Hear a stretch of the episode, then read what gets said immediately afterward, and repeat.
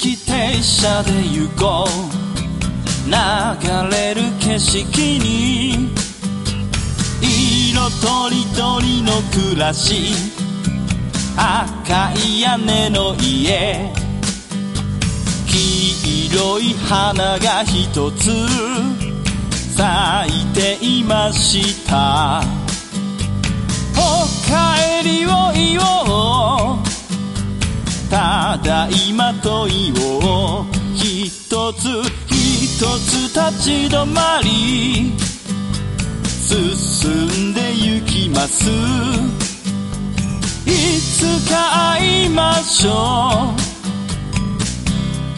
うまたここで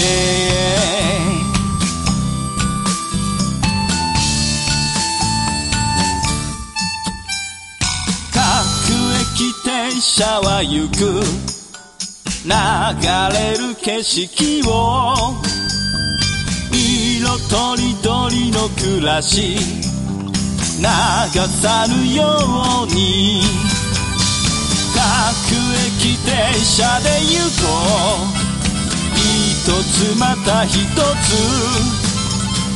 立ち止まっては進む暮らしの中で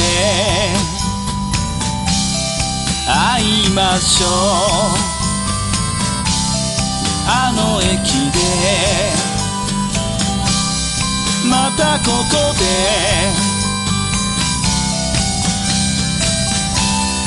あの駅で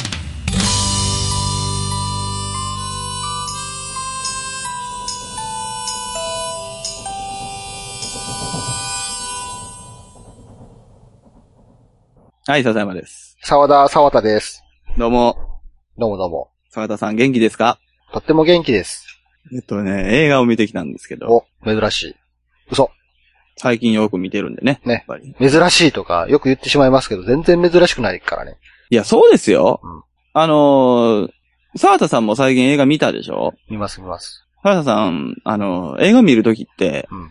どういう基準で見ますかなんかどういう基準気持ちのね、基準。大きな確率でどういう映画見ますあ、かそれはもう面白そうなものを見に行きますよ。自分の直感で。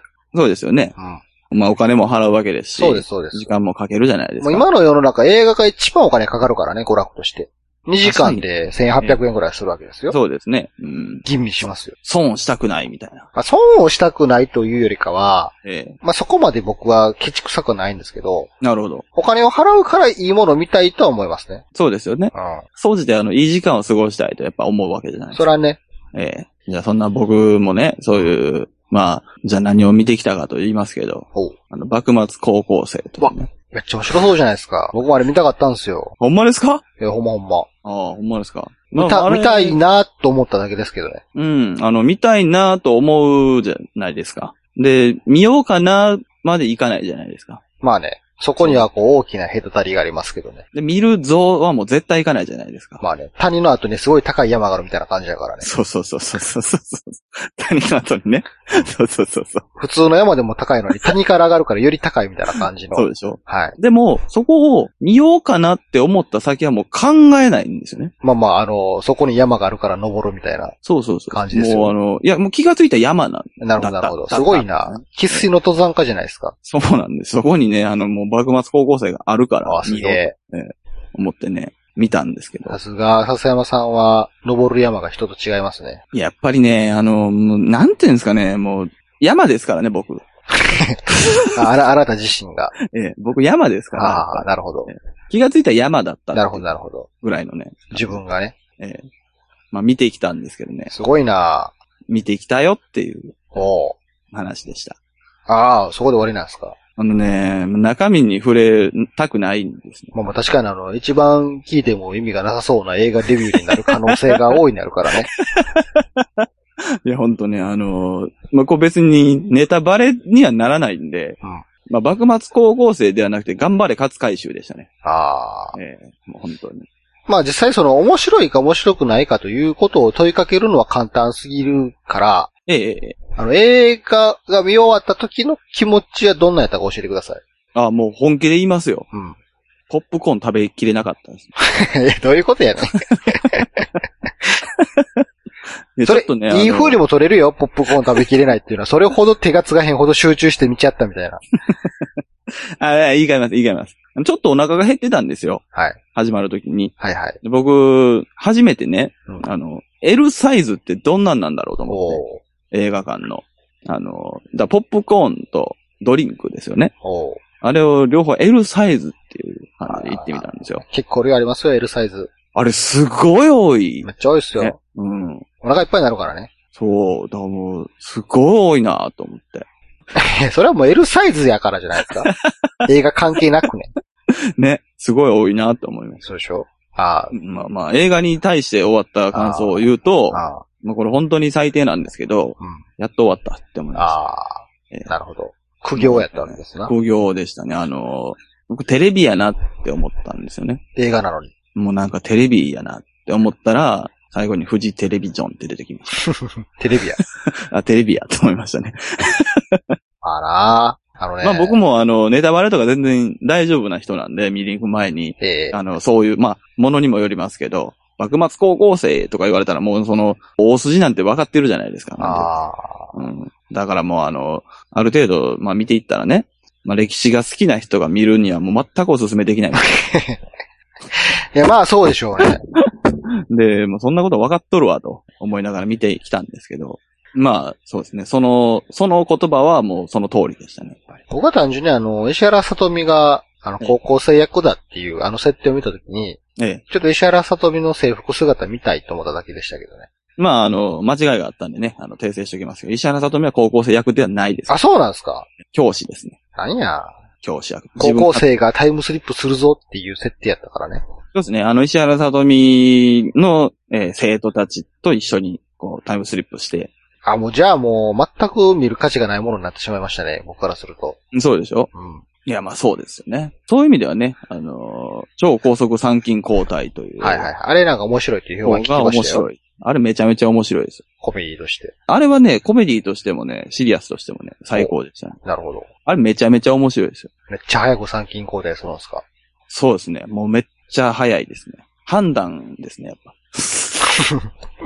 いや、まあ、だから、どっちかというと僕のね、やっぱりまあ、貴族的なゆとりを持ってる僕としてはですよ。幕末高校生の石原さとみさんの希望の姿 VS、超高速三期交代の深田京子さんの希望の姿になるわけですよ。おおなかなかいい対決ですな。やっぱ深田京子さんも余裕で勝ちましたね。ああ、そうなんですね。感謝は正直。そんな人知れずところで歴史映画対決がたった一人の心の内だけで行われてたんですね。そうですね。やっぱりあの、僕ぐらいになるとその、まあ横文字の映画なかなか見ないですから。ああ、はい。やっぱりね、ええ今、だったら何を見ると言われたらもう、迷わずもうあの、何ですかその、all you need is kill ですかうん、うん。ゴジラですかああの辺はやっぱ横文字なんでなかなかね、難しい。あ、まあわかりにくいからね、横文字。そうなん僕からするとやっぱりこう、その、幕末高校生、あわかりやすいね。超高速参勤交代、タイトル見ただけで何するかわかるからね。ええええまあ、ルローニケンシンですかあとはまもうすごいわかりやすい。あ、で、まあ、好きって言いなよ、ですね。好きっていないも入るん や。好きって言いなよはちょっと嫌ですって思って、まあ、そう見でなすかったです福士くんがちょっとイケメンすぎて、ちょっと見たいですけどね。あ、そっち派、そっち派ですかはい。福士くん、イケメンやなっていうので、ちょっと見に行きたいなと思いましたけど。ああ、なるほど。沢田さんはそうですか最近は映画は、心のゆとりは撮ってますかやっぱり。映画ですかええ最近は、まさに僕はその、オールユーニードスキルを見てきましたよ。なんか、こう、可愛かったですかどこに、特に。ま あ、可愛いか可愛くないかで言うと、トム・クルーズはそこそこ可愛かったですけどね。 あ、いいじゃないですか。ええどういった仕草が。いや、あのね、ええあの、映画の前半、あトム・クルーズがそもそもね、ヘタレイの役なんですよ。あ、そうなんですかそんなむ、いつものあの、無敵超人トム・クルーズではないんですよね。インポッシブルしてないやつイでンすかポッシブルではない、ノンインポッシブルなトム・クルーズなんです よ。なるほど。インポッシブルレスなんですよ。やっぱそのポッシブルでいいんじゃな いですか、なるほど、なるほど。まあまあまあ。はい。すげえヘタレな役で始まって、なるほど。トム・ポッシブルが。はい。。その映画の前半はもうそのヘタレのトム・クルーズが悲惨なことに巻き込まれるっていう、なんかずっと繰り返されるんですけど、うんうんうん、うん。そこのトム・クルーズはなかなか可愛かったですよ。なんか聞いたところによると、あの、なんでもないことで、こう、なんか惹かれるって聞いたんですよ。あ、惹かれますね。ええそうそういうのもあるみたいですね。ねあの、マリオが穴に落ちて死んだ時みたいな感みじたいなね。 で死んでいきますね。すごいジャンプして、あの、なんかこう、そのままふーって落ちていくみたいいや、なほ。んまそうですねね。マリオの死に方みたいな感じもあるっていう。そういう可愛さがね、ちょっとありましたね。ああ、いいですね。やっぱ可愛さ対決で、やっぱ物事見れてるというのはかなり余裕がありますからね。そうですね。ええやっぱゆとりがあるという状態かないやー、やっぱそういう状態ですね。なるほどね。この夏のおすすめ映画はなんかあるんですか夏のおすすめ映画ですか。うーん、まあ、ルパンは見るなってことですか ね、やっぱ。ええ横文字やからね。そうですね。あのーまあ、おすすめ映画とはちょっと違うんですけど、ええあのー気をつけてほしいことがはい。やっぱりね、あの、夏の映画館になると、うんまあ、10分ぐらい、まあ、映画館に映画を見に行くとですね、あの、最初に宣伝があるじゃないですか。ええあのー横文字じゃない映画なんですけど、ホラー映画がね、うんやっぱ増えてくるんですよ。はいはい。すごいね、あの、ノンストップではこう、ホラーの CM を見せつけてくるんで、そうですね。えーちょっとそれはね、気をつけてほしいですね。あー、怖いの嫌いな人はね、僕ぐらいになるとやっぱりあの、あ、これ怖いやつやなと思った瞬間にあの、やっぱメガネのね、あの、届かないところに視界を持ってはいくはい、わかりま。すわかります。えーあぼや、ぼやけて見てたら、そそんなにみたいな。そうなんですよ。もうやめてくれって思うんですよね。まあね、はいあのー上映前の予告が一番強制的に見せられる時やからね。いや、そうなんですよ。もうね、本当に、あれはね、本当にやめていただきたすい。べてのシチュエーションの中で一番飛ばせない時ですからね、 あのあの時が。そうですね。あの、ストップもできないですできないし解析も、まあ、なかなか難しいですそうでし。すね。ええおすすめの映画はね、まあ、猿の惑星みたいですけど、夏じゃないですし。僕はうんゴジラ見に行きますけどね。あ、見ますかゴジラ。はいゴジラはね、僕はあのー渡辺健さんが出てるんですけど、ええあのーまあ、CM でね、はいあのーなんとかかんとか、ゴジラって言ってるんですけど、うんまあ、どんだけ真面目なテンションで言われてもそこで笑ってしまいそうで。あ、わかりますわ。なんかね、あのーゴジラの発音にすごいこう、こだわりを持ったっていうね、ええ情報をいろんなところで見るんであ、すよ。そうなんですか。あのー 外国で言うとねはい、ガジラなんですよ。うんうんうんうん。で、も、やっぱりこう、ゴジラ日本のものやから、うん、渡辺健は監督にゴジラって言わしてくれっつってね。うんうんうん。それであのシーンになったみたいなんですね。ゴジラ。なるほど。そういうイントネーションだったらしいんですよ。あ、そうなんですね。で、まあ、それも海外の方にも、まあ、賛否両論なんですね。うんうんうんよかったっていう人もいれば、別に普通にガジラでよかったんじゃないのみたいな人もいるみたいなんですけど。海外であれゴッドですもんね、はい基本。なんていうか。ゴッドがちょっと押されるんですよね、確か。でもやっぱりその、海外の方からしても、まあ、うん日本のゴジラはゴリラとクジラの合体やから、ゴジラだっていう、その発音で正しいから、は剣い渡辺は間違ってないとかね。その日本の文化をそこまでこだわりを持って押した剣渡辺は最高だぜとかねい。やいやいや、正しいと思いますよ、僕は正直。ええそういう意見もあって、僕も、ああ、そうですかいなと思うんですけど、うんうんうん言い方だけ見てると普通に笑ってしまうっていうのはありますよ。いや、そうです。コあントのかって思いまねす、あそこで振り向いてね、ゴジラって言うんですよね。こ今度、 今度みたいな感じですかね。ねちょっとね、それはあの、うんって思いましたけど。まあでも僕も今日ちょっと見ようかなって思いましたよ、ゴジラは。ゴジラね。僕一応ね、ゴジラね、結構見てる方なんですよ。あ、そうなんでですこかういうこと言うとね、ゴジラ好きなんですかって言われるんですけどね、別にそうでもないんですよね。あ、そうなんですたかだ見てるっていう。何のこだわりもなく、ただ見てるってだけなん怪獣が好きみたいなことですかです。全然何のこだわりもな く、ゴジラだから見てるっていうね。うーん。これがね、僕ね、いつもね、あのね、逆に言わせていただきたいんですけど、そんな好きじゃないと見たらダメなのって思うんですよ。それは映画をってことですよね。いや映画をっていうか何か一つのことに対してね、うん。ずっと何かをし続けていったら、その人は何か詳しいとか、えええええとても好きだって思われたりするじゃないですか。えしますね。そうじゃないよって。僕、ゴジラ初代から見てますけど、はそんな好きじゃないですよ。い。初代からっていうのは、あの、わざ白わざビデオを借りて。そう、。白黒のゴジラ借りてね。はいはいはいはで、人から見たらその声は好きだという声に見えるんでしょうけど、いはい。えそれは好きか嫌いかと言ったら見てるから好きですよ。え。え、じゃあ、ビオランテもメカゴジラもいやる見てます見てます見てますおー、なるほどなるほど。それは好きですね。まあ、まあ好きか嫌いかと言ったら好きの部類に入るんでしょうけど、そうでじすゃねあ詳しいかと言われたら全然そうでもないし。ああ、でもそのね、そのラインならすごくね、よくわかりますね。共感しますね。それはね、偏見ですよ、やっぱり。なんかね、僕ね、あの、ゴジラ対メカゴジラの釈由美子好きやって言ったら微妙な顔されるんですよね。あ僕もそれはね、あの、個人的には釈由美子が微妙な顔をしますけ どね。ええ、あの釈由美子かーって思いまいすよ。や、ああの当時の釈由美子はまだ輝いてた時やったんですよ。あ、そうなんですね。なるほど。僕意外と釈由美子ファンやってね。あ僕意外と釈明子大嫌いなんですよね。僕写真集持ってましたからね。僕写真集は買わないですね。 買ってましたよ、僕。あ、そうですか。あの、おいきな祭になるまでは釈由美子僕応援してましたからね。あー、なるほど、なるほど。まあ、そうですね。僕、お行きなさいっていうのに、いや、何を言うとんねんって思いましたけどね。僕はあれで、ああ、もう知らないと思ってやめましたけど。 あ、なんでしたっけあれ。スカイハイか。使いはいですね。はいあはいの、。釈由美子の修羅雪姫とか結構面白いですよ。何それあの、釈由美子が主演のアクション映画。アクションなんですアかクション映画です。あ修羅知らなゆい、修羅雪姫。あ、修羅雪姫ね。はい。あ、はいはいはい。修羅雪姫か。はいはいはい。でも、詳しいかって言われたらそんなにですから。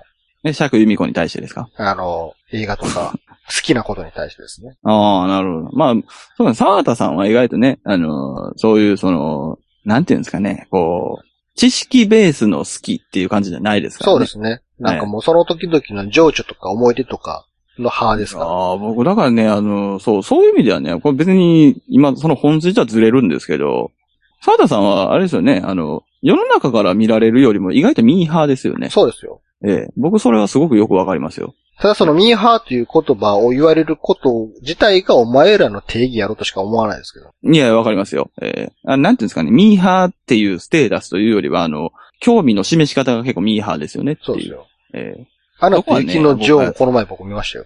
あ、そうですか。。はいどんな感想を持ちましたか あのね、アナが超ムカつくっていう。 そっちなんですね。アナ、アナもあんな、 あんな女が目の前だったらちょっとグーパンチするぞっていう。あ、雪が綺麗な方じゃないんですね。はい、そうですね。あのね、 アナと雪の女王のね、感想は至るところで僕言ってるんですけどね。うんうん。あら、皆さん受け入れられてるのかなっていうね。ちょっと笹山さんにもこれはちょっとね、見ていただきたい。あなた雪の女王ですかあのーそうですね、あの、人物ベースで見ていただきたいね。あの映画僕は、あの、まあ、あの、もう見ないって決めてるんで、あの、まあ、あんまりね、反則なんですけども、調べに調べて、あの、ほぼ全部のあらすじをちゃんと調べてみたあんのですね、よ。あらすじうんぬんじゃないですよね。人なんですよね。あのね、あの、コンパに来たら一番ムカつくやつやと思うんですよね。アナとかって。いやー、コンパ、な、友達の奥さんでもムカつくタイプでしょ、あれい。や、ほんまほんま。あとね、うんやっぱ高校の時にあんなやつおったし、意外とああいうやつがクラスの中心とかになってたし、あのね、そう、なんていうんですかね、過去を振り返らないっていうことってね、傍着無人なことがね、あの、イコールになることもあるじゃないですか、例えば。ああ俺ね、あの、そういうのはね、あの、ちょっと都合が良すぎるなって思うことはありますね、ああいうの見ると。ー本当にアナと雪の女王はね、どうなんかなと。だからみんな、あ歌のとこがどうとかはいいよ、そら。それで子供が盛り上がってるのもすごい納得するし、ええ。わかるんですけど、あのキャラクターを皆さん受け入れられてるのかなっていうところはすごい疑問ね。うーん、まあ僕もちょっとね、あの、見た方がね、あの、こう、ボロカスに言うのは僕大賛成なんですけど、まあ見てないやつがね、あの、こう、あんまりボロカスに言い過ぎるのは良くないなと思ってるんで、なかなか何も言えないんですけど、え、エルサの方が守りたくて仕方がないですよ。えっと、え、アナの方は、あれですよね、あの、主人公の方ですよね、言うたら。そうですね。ええええで、エルサっていうのは、あの、閉じこもる方ですよね。雪の女王の方です、ですよね。はいはいはいはい。そうですね。うん。まあ僕、なんで、どっちかというとエルサさんもなんかあんま好きじゃないなって思いました。いやエルサはね、単にあら、かわいそうな人ですよ、あらは。でしかもね、そのかわいそうな原因がね、 アナやからね。ああ、なるほど。すべての原因はアナにあるそうそう、ほんまそうですよ。まあ、そこがね、やっぱこう。アナとね、あの、親のせああ、なるほい、ど。両親のせいですね、あれは。そこが穴なんじゃないですか、やっぱり、みんなの。こえ、何か、それは、うなんですか7、7番目ぐらいの発言今目指しました。ね二番目です ね。ああいう2番目の発二番言、目ですね。 2番目の発言やったんですね。え二番目。一番ではないです。二番目ですね。ちょっと、ちょっと2番目には足りてなかったかもしれあない。そうですか。それはちょっと、皆さんの目が節穴なんじゃないです今もちょっと、2番目をちょっとね、目指した感じ で。か。え今一番ですねあ、今1番え。今の一番ですね。さらにステップアップしようとした感じえでーすそ。うですね。いやいや、申し訳ない。ちょっ 村で一番。村一と。番の。村一番ですか。えー村一番のひょうきんなやつです。なるほど、なるほど。それやったらいけるかもしれないです ね。村一番やったら。村って大抵あの、8人ぐらいしかおらへんから。そうですね。 あの、僕がセイントセイヤの映画見に行った時の観客数と一緒ですね。ああ。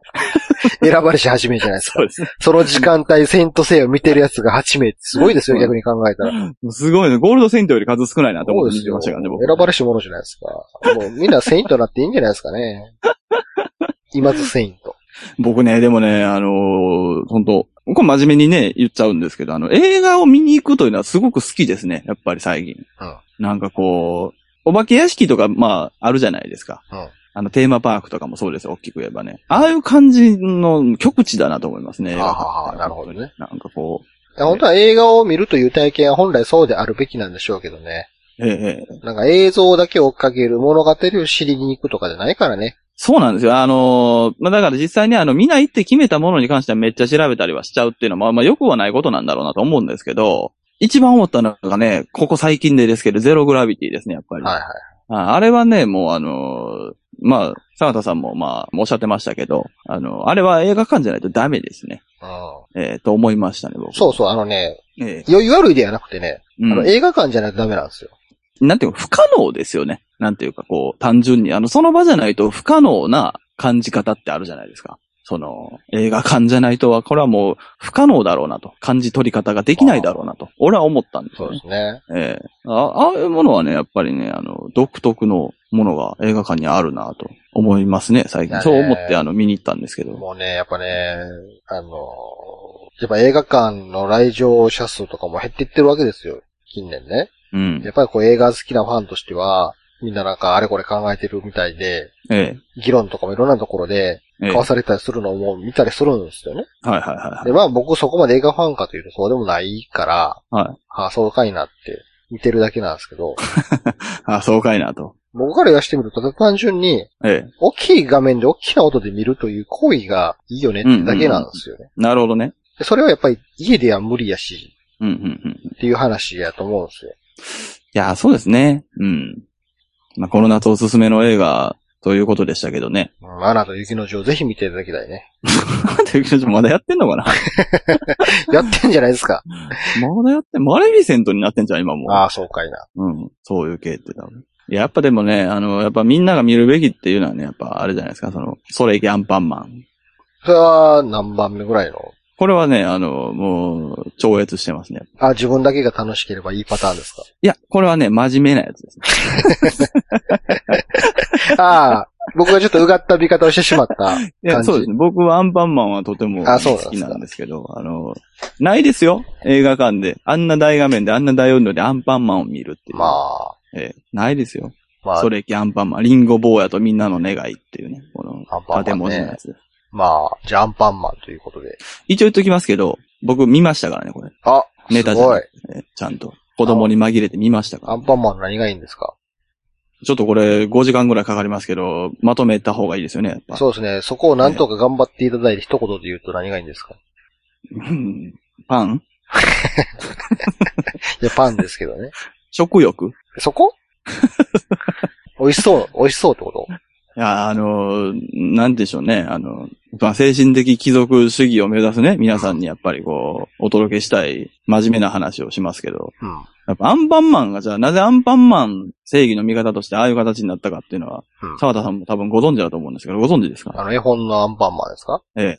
あの、腹減ってるやつ助けるのが一番いいやつやからっていう話そうですよ。よ、そうですよ。もう、それ以上のことはないじゃないかと。はいい人も悪い人も悪人も善人も全てにおいてお腹が減ってる人に何かを食べさせるというのがうん一番のこう正義の味方じゃないかという。うえーそこからのなんかこう、こういうね、メルヘンな世界、すごいじゃないですか。い。でももうアニメのアンパンマンになるとそのコンセプトなくなってるでしょええ、今でも顔無視してあげてるんですかあの人。あげてますよ、あ全然。げてるんや。全然あげてますよ。3週間に1回ぐらいあげてます。結構な頻度であげてんねんな。あんな幸せな世界やったら、そんなお腹減った子いなさそうやけどな。 いや、いますよ。いるんですかあの世界幸せそうない妖精やのい世や、界。いますいます。カバもウサギも喋ってますけど、でも、鶏と牛は食用ですから。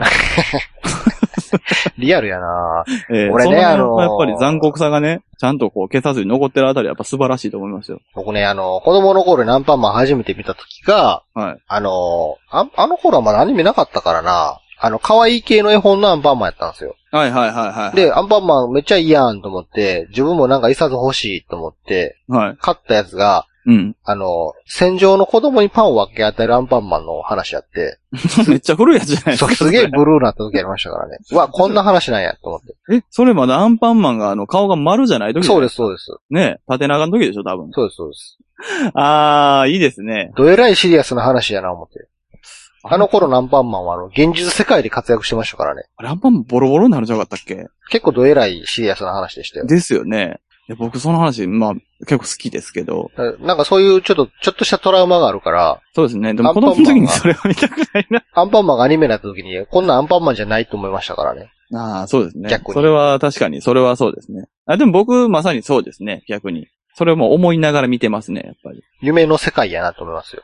え、だから、その、なんていうんですか、大人としてアンパンマンを見るってなるとね、やっぱりこう、そういう夢の世界の中にいるような、その世界を見つつ、あ今このアンパンマンは、その、配ってるんだなっていう、なるほど。えー見方をするということが、やっぱり、この夏のおすすめだということです、最近なんかあの実写化ブームやから、やっぱり。えーアンパンマンもちょっと実写化した方がいいんちゃうかな。昔一回あったんじゃないですかね、それ。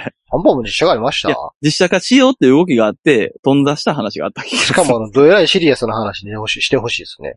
いや、も今の現実世界で、あの、闇金牛島くんみたいな世界観の中で、うはい。アンパンマン活躍するっていうのはどうですかもう借あー借金で首が回らへんやつのとこ行ってアンパン食べさすっていう。ちょっと明日の糧になったらいいなみたいな感じで。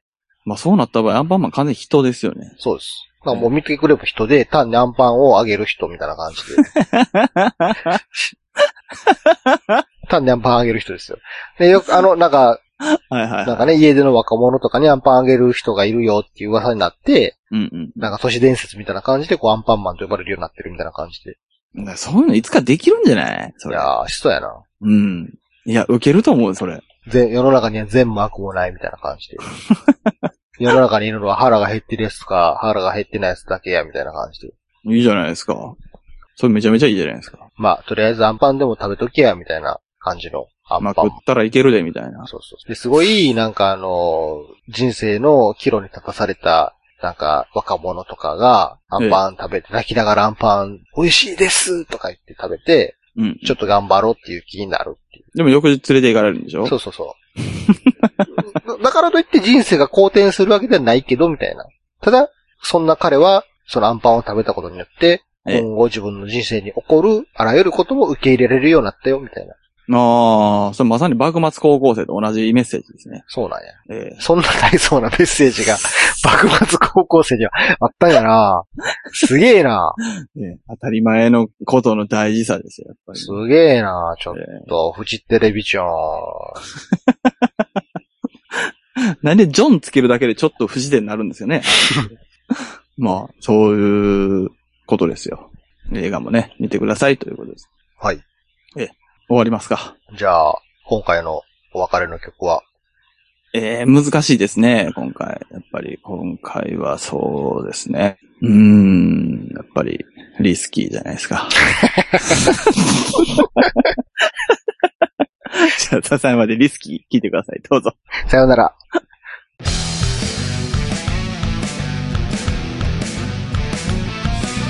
今あるものでは足りないいくらもらっても足りないあれも欲しいこれも欲しいわめきたててはケチつける毎日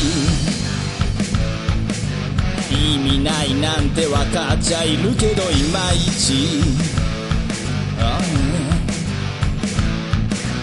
敵は作りたくないからなんて思っちゃいない何かにすがっていきたいなんて思っちゃいないやりたいようにただそれだけ